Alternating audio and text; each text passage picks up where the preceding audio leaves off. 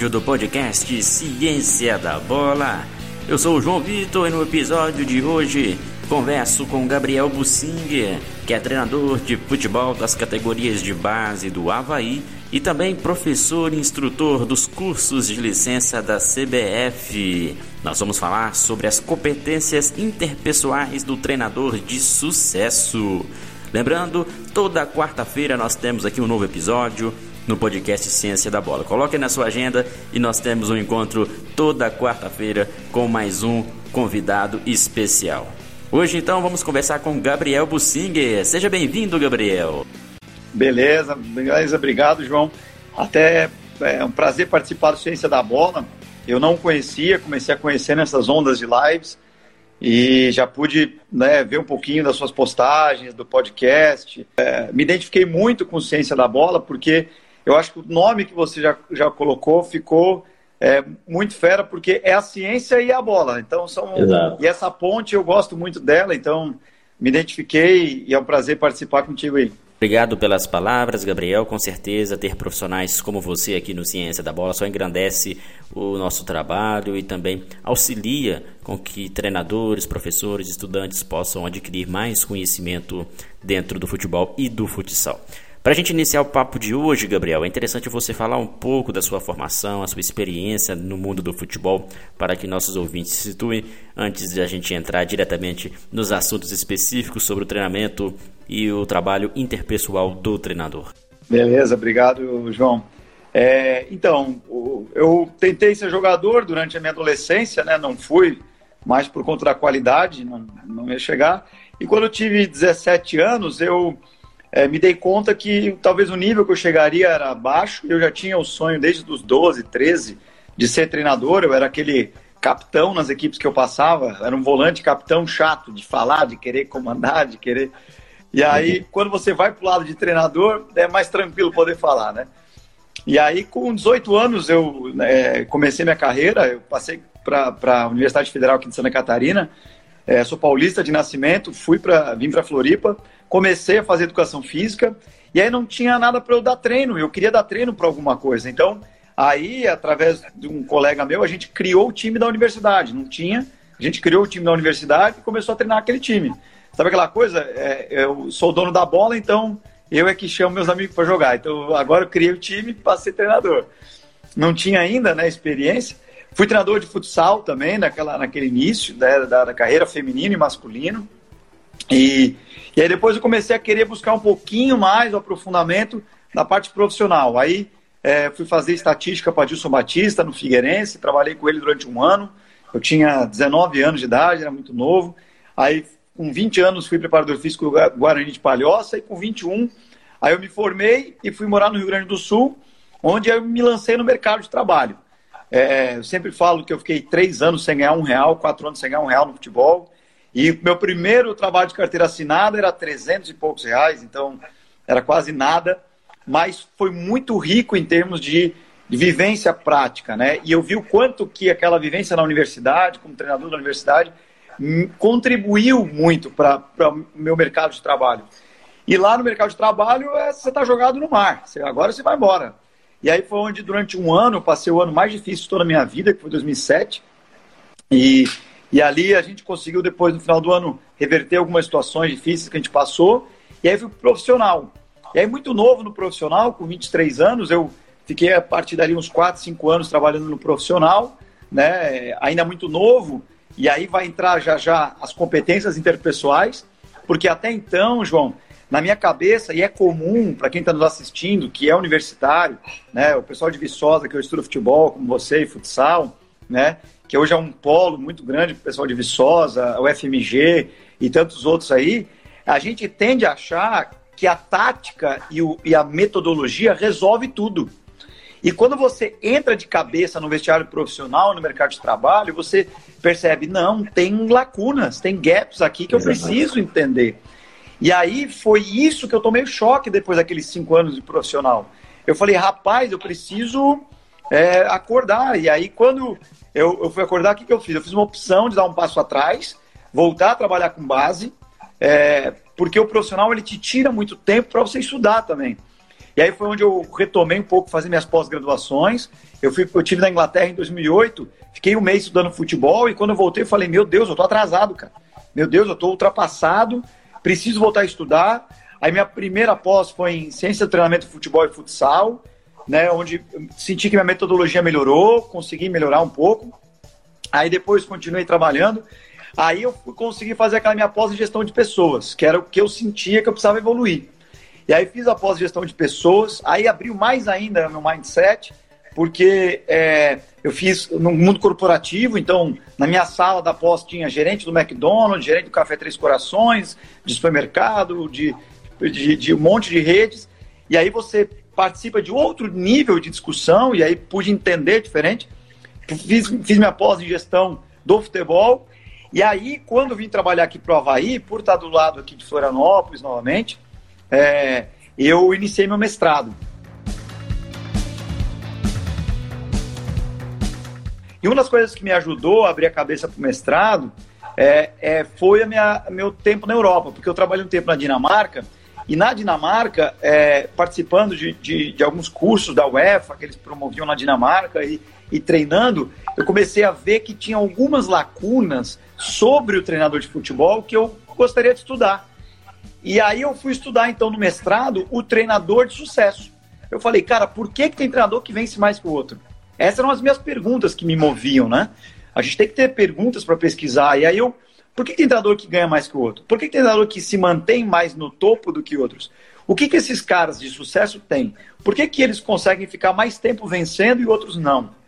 O que, que eles tiveram na sua trajetória? E aí, quando eu então volto para estudar isso no mestrado, eu vou atrás dessas perguntas.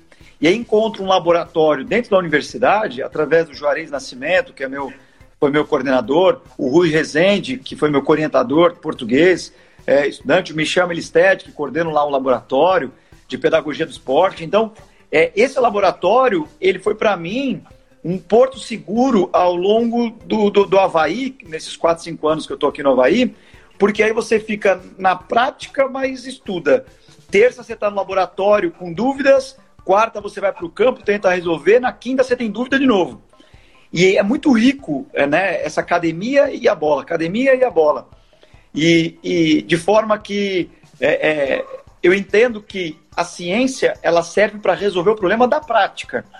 E aí nós temos na academia hoje essa questão da ciência querer só estudar ciência, teoria, teorizar e fica naquele, né, aquela produção científica Exato. sem sentido, sem saber o, o, contexto da prática, aquela o, o, fatiamento, né, começa a fatiar os artigos para conquistar as bolsas e aí a carnificina de bolsas nas universidades e aí a pesquisa ela perde um pouco a sua qualidade e também quem está do lado da prática não quer ouvir o que está lá. Então quem escreve escreve para quem escreve e quem pratica só pratica para quem pratica, e esse diálogo então não existe. Então sempre eu procurei, e é aqui concluindo a minha fala, encontrar na academia as respostas para os meus problemas da prática. Eu sempre procurei na minha prática encontrar perguntas que eu não conseguia resolver para eu evoluir e buscar na academia. E aí foi essa dinâmica até aí. E hoje, chegando aí como né, professor do, do curso da CBF Academy, né, hoje também em algumas pós-graduações e enfim, então, sempre procurando estar nos dois campos para poder estar evoluindo. Legal, Gabriel. Muito bom você falar da sua formação e das mais diversas áreas de, de, de pesquisa, de estudo, de conhecimento, onde você pôde participar nas mais diversas esferas que não são específicas do futebol, não apenas específicas do futebol.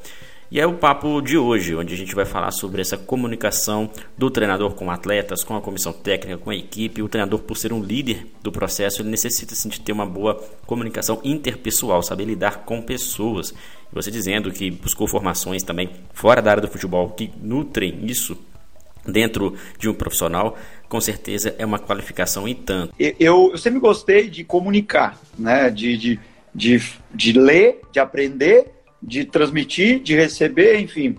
E, e aí eu percebi que no meu cotidiano muito corrido, eu não conseguia ter tempo de sentar e escrever aquilo que eu pensava. Então, eu descobri no podcast um jeito mais simples, rápido e dinâmico.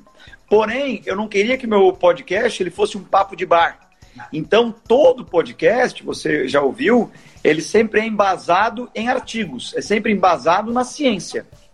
Então, a gente procura, como um artigo, né, ter ali é, é, um tema, ter ali é, alguns estudos, ter um pouquinho do empírico, né, do tácito, do conhecimento que eu vou adquirir na, na prática e cruzar os dados. Então, são sempre sete, oito minutos. A ideia é fazer sempre ele dinâmico, rápido, né? E, e ele chamou-se Diário do Treinador porque eu comecei uma prática muito cedo que foi sempre um professor na universidade, o Capela, me sugeriu, olha, sempre escreva as tuas reflexões. E eu fiz isso, né, ao longo desses meus 17 anos como treinador. São sete anos de profissional, 10 de base, e é muito interessante você escrever sobre as suas reflexões. E aí eu falei, poxa, que nome eu vou dar? Diário do Treinador. Porque são reflexões vindas de artigos, vindas de livros, vinda da prática, e a gente vai compartilhando. O interessante disso, né, Gabriel, é que quanto mais a gente passa informações, ensina, compartilha conhecimento com ações como a gente está fazendo agora, com o podcast que você também desenvolve, a gente acaba aprendendo, a gente assimila aquele conhecimento e acaba também reforçando uh, para que nós também apliquemos dentro da área de atuação. Bom, Gabriel, queria que você falasse um pouco quais são as competências interpessoais que um treinador de sucesso deve ter, para além do conhecimento técnico, tático, ter o conhecimento do jogo, do futebol em si, quais outras competências interpessoais são essenciais para que o treinador possa ter sucesso na sua atuação? Eu, eu vou citar, João, é, aqui pelo menos umas 20 competências interpessoais mas acho que é, é muito importante eu contextualizar para poder chegar nela. Então, por exemplo, uh, uh, o Cote e o Gilbert, que são, é, né, eles fazem parte do Coach Education, quem estuda a formação e desenvolvimento do treinador, são, são três escolas hoje principais, assim, a canadense, a inglesa e a australiana. E, e essa escola canadense, ela separou em três áreas do conhecimento do treinador para que ele tenha uma prática eficaz. Seria o conhecimento profissional, que aí estamos falando agora de metodologia, parte tática, técnica, físico, a visão de jogo, aquelas coisas mais. Que, na minha opinião, é onde se gasta praticamente 80%, 90% dos cursos. E, para mim, eu tenho uma crítica que depois, mais à frente, eu vou, vou abordar sobre esse tema. Eles caracterizam as competências interpessoais, os conhecimentos interpessoais, que é diz respeito né, aos conhecimentos, habilidades e atitudes que você tem com a outra pessoa, com o teu atleta, com o teu staff, comissão técnica, até mesmo com teus superiores, com torcida, com imprensa, com pais, com empresário, com namoradas de atleta, com amigos, enfim. E, e o terceiro que você bem explicou é o intrapessoal, que é dentro de você. Então, é, por exemplo, o teu autoconhecimento, a tua capacidade reflexiva de refletir, de extrair o conhecimento dentro de você, enfim, por aí vai. Então, eles caracterizam esses três tipos de, de, de, de conhecimentos. E também é importante dizer, como parte introdutória dessa resposta, de que há, um outro artigo também do Trudel, é, mais adiante dessa mesma escola canadense, que ele fala que o, o, o treinador eficaz é aquele que sabe adequar a competência ao contexto. Então, existem diferenças entre algumas escolas. O que, que eles caracterizam como, o ICC caracteriza como contexto? Dois. Eles chamam de participação e rendimento. Participação seria o quê? Escolinha, divertimento, é, enfim, de modo geral, assim, onde você faz o for fun, para brincar. Você não tem o intuito de. de, de é, assim, né? de, exato, desempenho. E o ICC divide com desempenho. Já a escola, já a escola canadense, ela separa em quatro.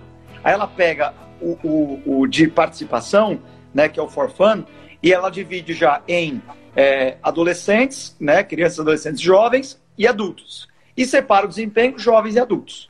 Então seria o quê? Por exemplo, uma categoria de base seria rendimento, só que de jovens. E um profissional, ou 23, seria rendimento mais de adulto. Assim como uh, as escolinhas de futebol, seria participação para crianças e adolescentes. E uh, uh, hoje está se crescendo muito os cursos, é, de, de, de para adultos até, para você jogar um vôlei, né? O pessoal hoje faz beach tênis, o pessoal hoje faz muito futebol, vôlei de praia, né? Que, que é aquele esportezinho para desestressar final de semana, Sim. vamos colocar assim. Mas for fun, para divertir. Então, por que eu fiz essa breve introdução? Porque agora eu vou citar algumas competências e a gente vai precisar para encaixá-las, para fazer mais sentido para aqueles que nos ouvem. E essas competências interpessoais, elas precisam ser adequadas aos contextos. E é muito importante também entender, e aí foi uma das bases do meu estudo, do mestrado, de que o treinador de sucesso, e aí foi o que eu fui descobrir, é aquele que ele permanece no sucesso, alcançou o sucesso, porque ele tem as competências interpessoais mais aguçadas ou mais desenvolvidas do que as competências profissionais ou intrapessoais. Quando eu descobri isso, João, a minha cabeça virou. E, e, e, eu quebrei paradigmas da minha prática. Eu mudei, eu mudei a minha prática. Porque eu falei, peraí, cara, aquilo que eu tava. Onde eu estava seguindo, ok, me levou até aqui, é importante, mas eu tenho que ir para outro lado. De forma que hoje, em alguns cursos que, que, que eu dou, é, eu falo que hoje, para mim, isso que eu estou falando agora é totalmente empírico, é uma conclusão pessoal. Eu colocaria que o treinador de sucesso ele precisa de uma pirâmide. E essa pirâmide ela tem uma base é, de conhecimento profissional, ou seja, ele precisa de conhecimento profissional. Em cima desse conhecimento profissional vem o interpessoal, que aí é o que nós vamos falar, e o topo dessa pirâmide é o intrapessoal, que é o diferencial de um treinador. Só que para o treinador ter sucesso é interpessoal. Por exemplo, tem uma pesquisa é, de Zero Winner Coachings, treinadores vencedores em série. Uma pesquisa australiana do Cliff Mallet, do Lara Berchel e outros, aonde eles fazem duas perguntas para mais de mil atletas. Eles perguntam assim: quem foi o teu melhor treinador e o que, que esse treinador tinha? E aí, quando eu, esses mais de mil atletas, eu estou falando atletas olímpicos e mundiais, mais de mil atletas respondem praticamente 70%, 80% de qualidades e competências interpessoais.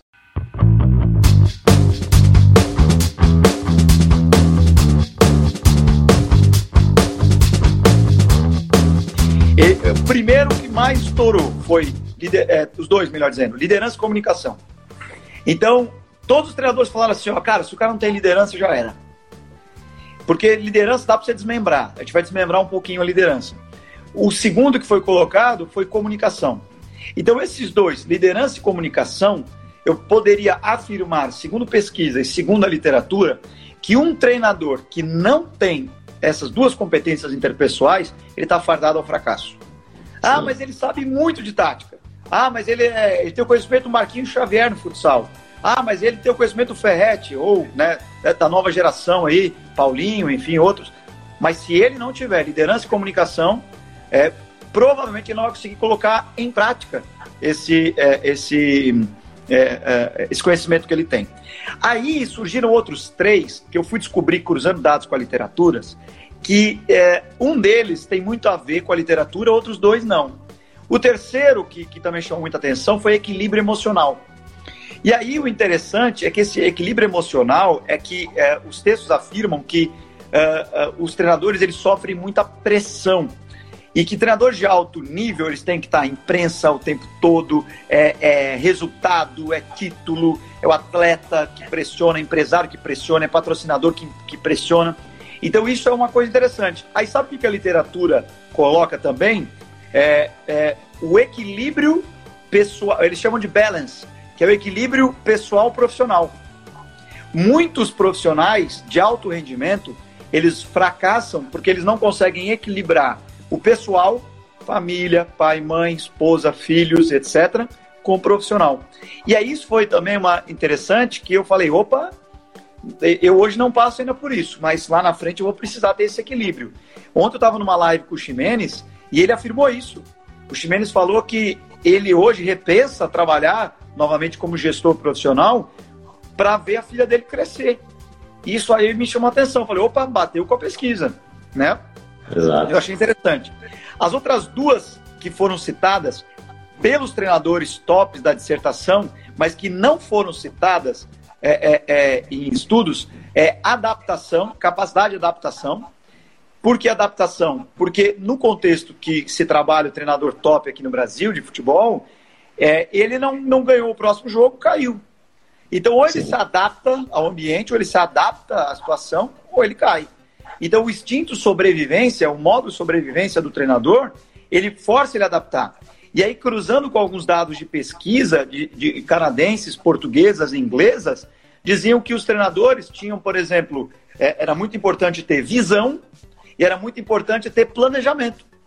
E aí o interessante é que não vê. Eu não vejo isso na minha pesquisa. Por quê? Porque lá não tem um modo sobrevivência. Então você consegue ter visão, né, enxergar um pouco mais à frente e você consegue planejar. O que não acontece aqui. Achei bem interessante. E aí, é, um, último ponto aqui foi sobre capacidade reflexiva, que é o quê? É você conseguir o tempo todo refletir o que você está praticando. Então, essas competências foram as levantadas pelo estudo. Agora, eu elenquei também para, para os colegas aqui que estão dividindo a live, né? É, o, o, algumas outras competências que a literatura e aí eu chamo a atenção, se alguém tiver curiosidade, ICCE, é o Instituto de Coaching que estuda o Coach Education, né, o, o treinador. Eles colocam gestão de equipe, gestão de ambiente, gestão de crises e conflitos, gestão política, gestão de treino-jogo, governança, cobrança, engajamento, carisma, feedback, persuasão, convicção, didática, visão, confiança, humildade, empatia, motivação, transparência, lealdade. Tem bem mais, tá? Mas eu, eu procurei elencar aquilo que a literatura, ela de certa forma, uh, uh, coloca como fundamental. Excelente, excelente, muito bom, muito bom você dizer isso, reforçando que para um bom treinador necessita mesmo dessas habilidades, entender principalmente de pessoas, inclusive em grupos onde a gente sabe que há um líder, sempre há um líder ali. Esse líder é, nem sempre é o capitão da equipe e o papel do treinador é justamente encontrar essas lideranças, não bater de frente, reforçar essa liderança, trazer para si também esse, esse líder para auxiliar no desenvolvimento do grupo principalmente no, no profissional, onde já são adultos, as pessoas já têm ali as suas formações, já têm até mesmo as suas intenções de carreira e, e deve ser um pouco mais desafiante, né, Gabriel? Quando eu assumi o profissional, eu mandei embora dois jogadores. E eu entrei no vestiário, meu primeiro discurso no vestiário, eu tinha 23 para 24 anos, foi o seguinte: eu peguei e disse assim: Olha, estou assumindo e, aquele, e os dois jogadores que não estão mais aqui no vestiário, não foi ninguém que mandou embora, não. Fui eu que mandei embora. E mandei embora porque eles não confiam e eu acham que eu posso dirigir vocês aqui nessa reta final do campeonato. Se tem mais algum jogador aqui que pensa que eu não tenho condição de dirigir, pode sair daqui agora. Rapaz, a minha perninha tava assim, ó, João. eu tava tremendo, cara. Falei, se nego se levanta e sai desse vestiário, tô lascado. Mas eu não tinha vivência. Então eu apliquei o que eu li, né? Então você, você aplica o que você lê. E aí o que aconteceu? Eu fui para dentro da, da, minha sala, só fiz assim, ó. Ufa! E aí, cara, é, é, foi interessante que é, depois disso eu comecei a aprender. Falei, não, não, não tá errado. Aí teve até na época um, um preparador físico que eu trabalhei. Um dia ele chegou para mim assim falou assim, Gabriel, é, você tem um problema, cara, como treinador. Eu falei, qual? Ele assim, você não tem carisma. Eu falei assim, por que, eu não tenho? Ele disse assim, cara, os jogadores não vão contigo, cara. E eu falei assim, mas o que, que eu preciso fazer? E aí ele, ele pegou assim, cara, você precisa ter os caras contigo. Teve uma outra experiência que três capitães, três caras que eram mais macaco velho, porque eu era, eu era o cara de confiança do presidente. Então os caras fizeram leitura que eu não ia cair. Então o que, que eles fizeram? Ele, eles foram até mim e disseram, professor, aquele papo de boleiro, né? Você é um garoto inteligente, tem um futuro bom pela frente, tal, tal, tal mas não precisa bater de frente, deixa que a gente gere para você. Teve algum problema? Fala comigo, que eu vou lá e, e, e, e converso. eu, ali, né, ainda muito inocente, estava tentando ler eles. Mas na minha cabeça, eu falei, viu? Agora eles me respeitaram, agora sabe quem manda.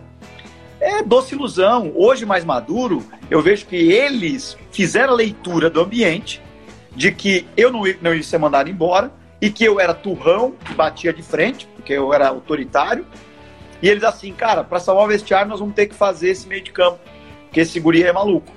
E aí, cara, é, teve uma vez que eu lembro que tava dando um treino, os caras estavam de migué, e eu já cheguei dando no meio. Que não sei o que, nhaca do caramba. E aí os caras só chegaram para mim, eu, eu, chamei um deles, né? Falei, ô PC, né? Quero, quero o Pet, né? Neguinho Pet, como dizia. E aí ele, eu falei, pode ali, os caras estão na nhaca. Aí o PC reuniu os caras, conversou com os caras, e aí o treino fluiu. Hoje, mais maduro, eu penso que o PC deve ter reunido a galera e dito assim, pessoal, vamos dar um miguezinho de cinco minutos aqui só para ele engolir e depois segue. Mas para mim, eu falei, pô, agora estou por cima aí, agora, entendeu? Então são coisas que a gente vai aprendendo. E quando eu voltei para a base, é, é, João, eu, eu, falei assim, cara, eu preciso melhorar minha gestão de pessoas, eu preciso melhorar meu carisma, eu preciso melhorar a linguagem do boleiro, eu preciso entender um pouquinho mais. Eu dava preleção de uma hora, entendeu? Eu entendi que eu tinha que dar preleção de 15 minutos. Mas é porque quem vem da academia está acostumado a sentar numa sala de aula e escutar quatro horas o cara falar. Mas quem vem do campo não consegue, porque o cognitivo não está acostumado. É uma questão de costume, se adapta. Então, muita coisa eu fui amadurecendo com o tempo, sabe? E, e eu fui percebendo que, por exemplo, uh, eu tentava antes levar o jogador é, na, na, na, na falácia. E eu descobri que o jogador você não engana. O jogador tem que ser direto, você tem que ser sincero, real, transparente para ele. Se você não, fazer, não fizer isso, você perde teu vestiário. Entendeu? O jogador respeita quem fala a verdade na cara, mesmo que no início ele não goste.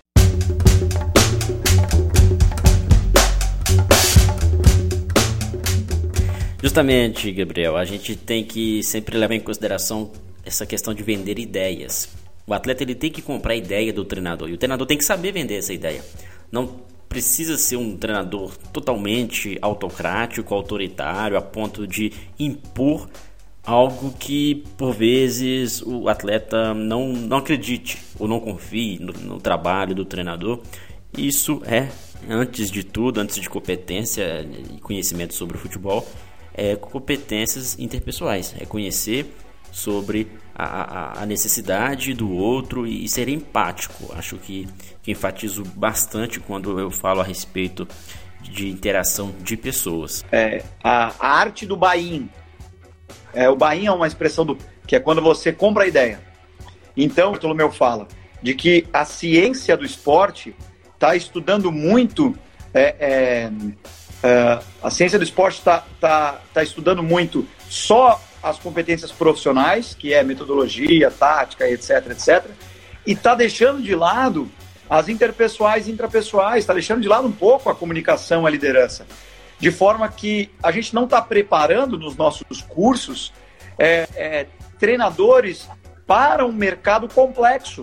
Por exemplo, é difícil você ver, você vai ver um curso hoje, você vai ver uma emenda de um, de um curso, os conteúdos programados de um curso hoje é, para treinadores, você vê assim, ataque, defesa, transição, bola parada, periodização tática, jogo posicional. Beleza, são coisas que eu acho que são fundamentais. Se o treinador também não, não conhecer de métodos e, e conhecimento profissional, ele também acho que está tardado ao fracasso. Porém, a gente está esquecendo de desenvolver essas outras áreas. Por exemplo, a gente tem que nos cursos debater como é que o treinador lida com a imprensa, como é que o treinador lida com o empresário, como é que o treinador, por exemplo, monta equipe no início do ano? Como é que o treinador ele negocia o seu salário? Como é que o treinador faz a sua trajetória? E tem uma coisa também fantástica que, que o Wenger. Então, por exemplo, nesse momento da nossa live, você está evoluindo com os meus comentários, eu estou evoluindo ao comentar, você está me fazendo evoluir com os teus comentários. Hoje a gente precisa desenvolver os soft skills nos nossos, é, é, nos nossos treinadores. Uh, o Paulo também, o Paulo é, é, é, treinador hoje do Primavera, né, fez um trabalho excelente aqui no Havaí. E o Paulo, uh, uh, hoje é um excelente treinador, e eu converso muito com ele. Ele até fez um comentário interessante. Aí, ó, falando aí, ó, agora, ó, aí, ó. ele fala assim: depende da vitória. E, e é uma verdade. A vitória, ela faz um ambiente bom. A vitória, ela produz uma continuidade para o treinador. E isso é uma verdade. Mas aí, Paulo, colocando agora aqui um pouquinho de complementação, a gente tem que ver um pouquinho causa e efeito. A vitória ela vem é, é, do além, é, é, um fator de sorte, é um fator que acontece, ou há algumas coisas que promovem é, ganhar mais. E foi isso que a minha pesquisa mostrou. Que tem vezes que assim, a ação do treinador depende de muitos fatores, né, João? Você depende, Sim. por exemplo, do árbitro. Se o árbitro dá um pênalti para ti e para outro não, você vai perder o jogo. Você depende do teu centroavante. Se a mulher do, do meu centroavante é, brigou com ele antes do jogo, eu tô lascado. Você depende é, do preparador físico, você depende do médico, você depende do empresário, você depende, você depende, sei lá, de tantos fatores que é, é multifatorial a vitória. Porém, como gestor de um processo de liderança e de tomada de decisão, você como treinador, estando, e aí é o que minha pesquisa tem mostrado, que alguns treinadores é, é um, um, pouquinho mais evoluído nas competências interpessoais, ele começa a ter mais chances de alcançar vitórias. É, é, a gestão de vestiário depende muito da transparência, ser justo, dele ser honesto, dele ser coerente. Esses soft skills são, são fundamentais para uma gestão de vestiário, segundo as pesquisas. E a outra coisa que, que ele tem que comunicar, concluindo sobre a comunicação, que era oral, comportamental e ambiental. A comunicação ambiental ela é uma comunicação que você não vai comunicar falando e nem agindo. Você vai comunicar, por exemplo, como é que a tua mesa ela é organizada? Como é que é o teu treino? Ele é bem organizado? Como é que é a tua vestimenta? Como é que é, é, é o ambiente que está ao redor? Então você comunica também a tua liderança através do ambiente. É, então, uh, esses três são fundamentais para você, através é, é, é, da comunicação, ser assertivo com os teus atletas.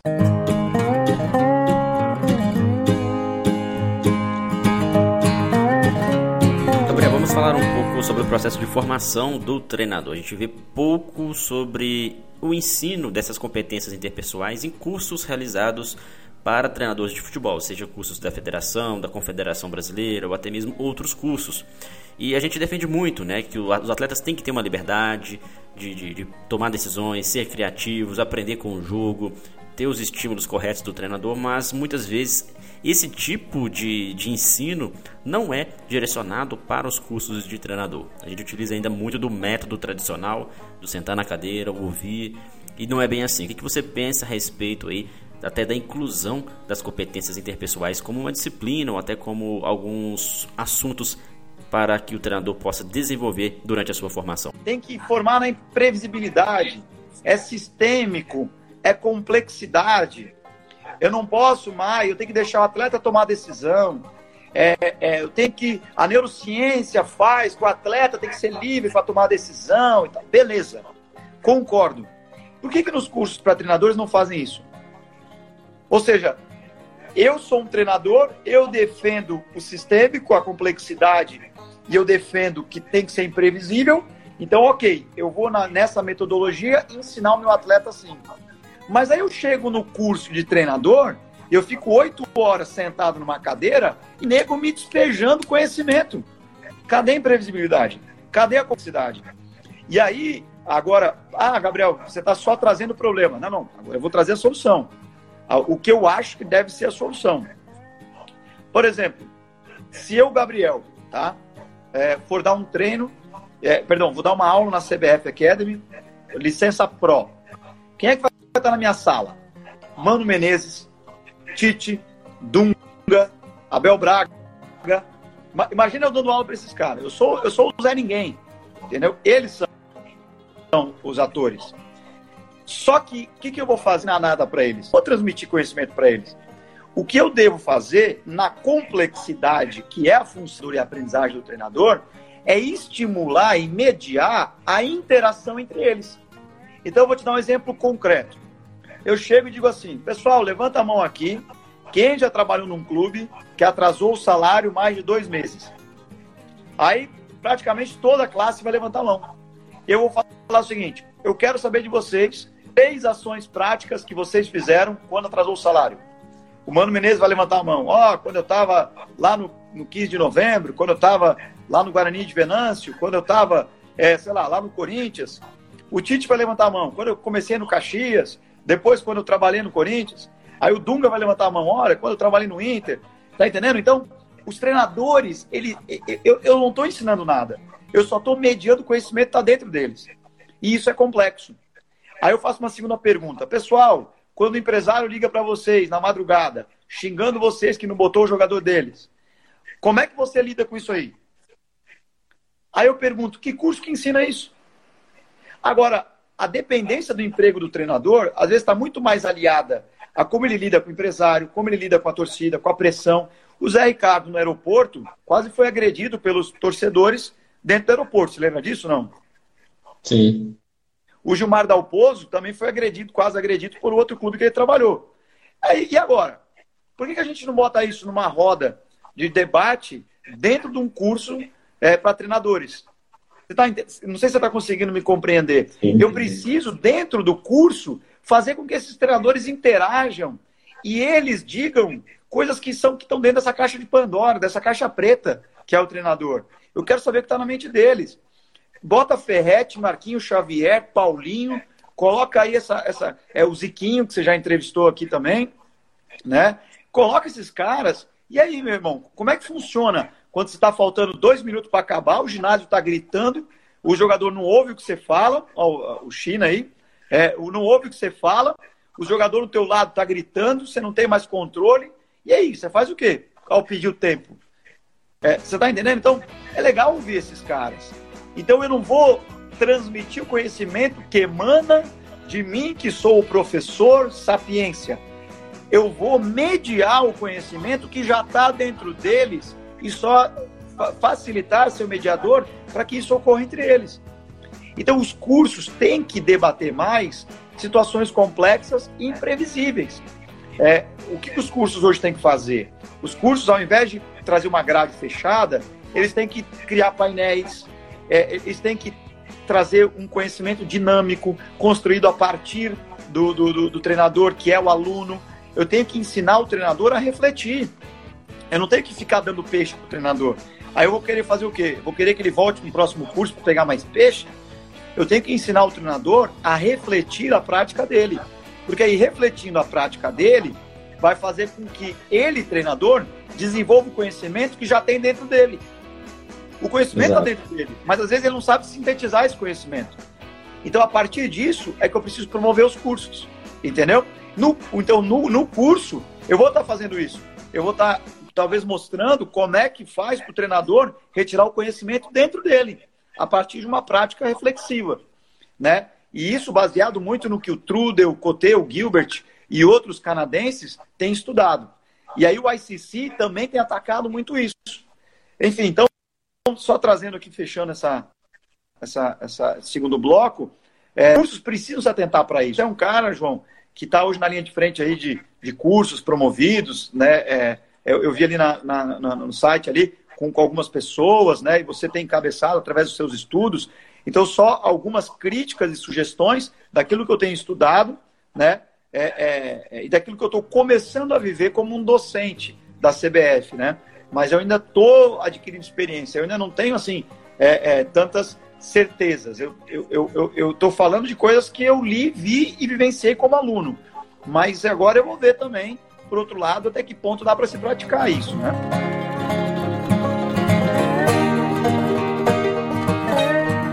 Comecei a ver que eu, apesar de achar que eu estava gerindo o meu vestiário, no atleta, eu percebi que eu estava ainda trabalhando muito centrado, centrado no meu ego, nos, nos meus objetivos.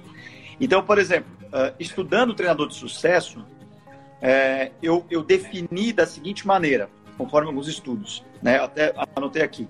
Então, assim, ó, quem que é o treinador de sucesso? Um treinador de sucesso é, é aquele treinador que desenvolve e posa todos que estão ao seu redor.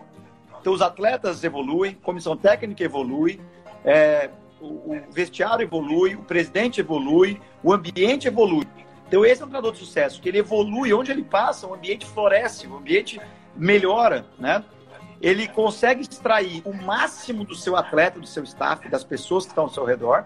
Então, ele, ele é um coach, ele extrai o melhor de cada um, ele alcança a de uma maneira é, constante. Ele pode, às vezes, perder, não obter vitórias, mas é, as vitórias são mais constantes que as derrotas.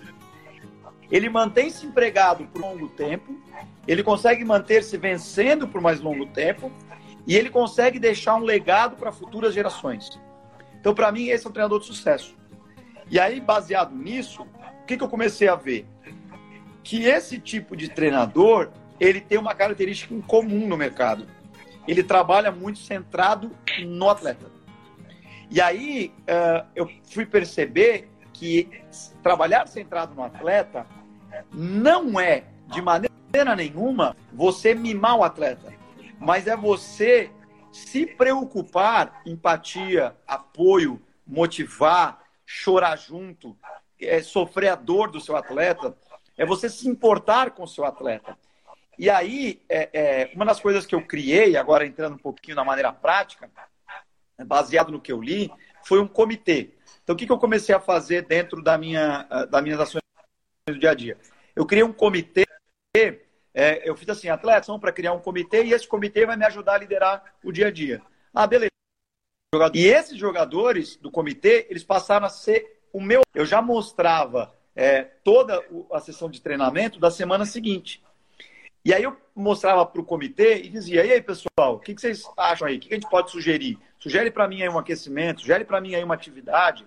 E aí é, é impressionante, João. Os atletas começam a te dar sugestão de regras, sugestão de dimensão, dizem o que estão gostando, o que não estão gostando. E aí você dialoga, mas isso aqui é por causa desse objetivo. Eu tiro essa regra, vai alterar o que eu quero, meu objetivo da sessão.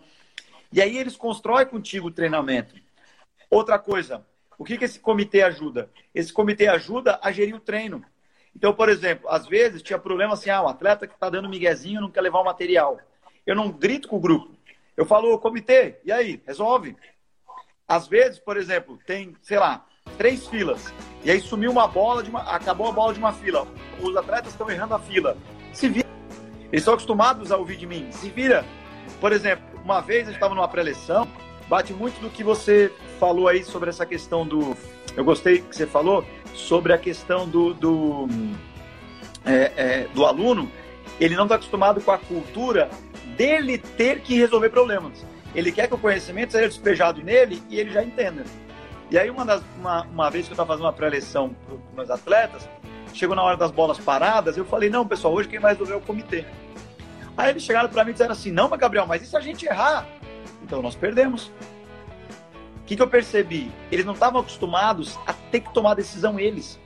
E aí o comitê se reuniu. Né? É, o comitê se reuniu. Eu sentei na cadeira e eles foram na frente dizer qual foi o resultado da bola de escanteio e da bola nas faltas, como é que eles iam se comportar e quem ia ocupar. Resultado: os últimos dois, três anos fazendo isso, João, os atletas eles começam a ser autônomos. Os atletas começam a tomar decisão melhores. Os atletas começam a, a, a, a ter realmente a, a responsabilidade. É uma das coisas que eu escrevo na minha dissertação, que é uma das práticas de liderança importante, que é a corresponsabilização. É você dividir a responsabilidade com o processo. Qual é a consequência de quem divide responsabilidade? Engajamento das pessoas. Você está na minha equipe, João. E aí eu, o que acontece? Você quer me dar uma sugestão, eu não te ouço. Eu, eu faço tudo, eu centralizo tudo em mim. E aí você se sente fora do processo. Na hora que eu começo a te engajar, né, é, é, em um comitê, em tomada de decisões, em ouvir as tuas sugestões, em você botar a mão na massa, você compra ideia comigo. Por exemplo, eu já, já, já ensaiei algumas vezes, não dei, essa, não dei isso para a imprensa, mas no dia que a imprensa me perguntar, eu discordo isso que o treinador vai ter que ir na imprensa e dizer assim: ah, eu perco, os atletas ganham. Ou então assim, tipo, ah, a vitória hoje, 100% dos atletas. É, eu e os atletas. E no dia que eu perder, eu também não posso chegar e dizer culpa do atleta. Sou eu que estou gerindo o processo. É culpa deles, é minha. Tem que eu vou errar, eu vou assumir a minha. Né? Não quero expor o atleta também. Mas eu acho que a gente tem que começar a corresponsabilizar mais os atletas. Os atletas, principalmente no futebol, eu vejo que em outras modalidades, como o atleta precisa mais atrás de apoio, como o atleta ele não tem tanto ajuda, nas outras modalidades, tipo vôlei, tênis, é, atletismo e outras, o atleta pode ver, ele é mais autônomo, ele é mais crítico, ele é mais emancipado. Quando a gente vai para o futebol, aonde ele é mimado na escola, porque o, o, o, professor da escola deixa ele chegar atrasado, porque ele é o melhor do, do time. Ele é mimado pelo pai e pela mãe, que ficam refém dele quando ele tem 10 anos de idade e o clube paga por causa dele, aí o pai fica refém. Depois o empresário é refém, depois nós treinadores somos refém. Quem é que paga o pato? O atleta. Fica mimado e aí cresce e não toma decisão nenhuma. Aí o que acontece? Aí quando chega, tem que trocar a conta de luz, tem que é, é, pagar uma conta, tem que transferir uma conta bancária, tem que, sei lá, fazer qualquer coisa, fatura do cartão de crédito. Não sabe fazer. E os empresários têm que ficar pagando babá para os atletas, entendeu? Um, um, tradutor lá na Europa são 10 mil dólares, é, é, é, João. Os caras gastam 10 mil dólares porque os atletas não querem estudar inglês. Então, o, o, quem que é, é o culpado? Somos nós. Por quê? Porque nós não corresponsabilizamos com os atletas. E aí, a gente depois quer culpar o atleta de muita coisa. Mas eu não divido a responsabilidade com ele. Então, quando você começa a desconstruir aquela cultura, que nem você falou, diga assim: ah, o outro tem que fazer tudo para mim. Não, eu começo a construir a cultura junto dele. Só que tem um momento, João, que é interessante, que é assim, cara, eu tô junto contigo na boa, eu tô junto contigo na ruim. Sensacional, Gabriel, sensacional. Essa fala de você nesse episódio de hoje deixa a gente cada vez mais ciente o quanto que o papel do treinador é fundamental no processo de desenvolvimento de uma equipe, seja na base, no profissional. E com certeza entender sobre as habilidades e competências interpessoais faz sim que, com que o profissional seja diferenciado em qualquer área, não só treinador, tá? Mas em qualquer outra área, principalmente relacionada ao campo de estudo do futebol e também do futsal. Bom, é, eu quero agradecer, Gabriel, a sua participação no episódio de hoje. Com certeza foi muito produtivo.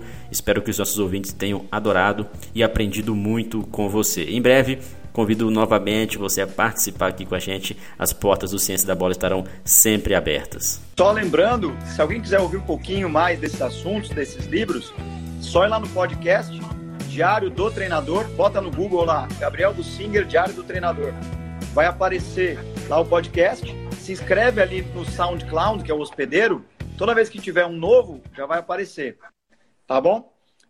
Obrigado, João, pelo convite. A galera que participou com a gente. E olha, provavelmente de coração mesmo, cara, parabéns pelo teu trabalho pela contribuição que você faz pela ciência. E este foi mais um episódio do podcast Ciência da Bola. Obrigado pelo carinho da sua audiência e continue acompanhando o nosso trabalho nas redes sociais, nosso canal do YouTube e também o nosso site. Aproveite e acesse os nossos cursos. Cursos para futsal, para futebol, seja um profissional qualificado realizando um dos cursos do Ciência da Bola. Grande abraço a todos e até o próximo episódio.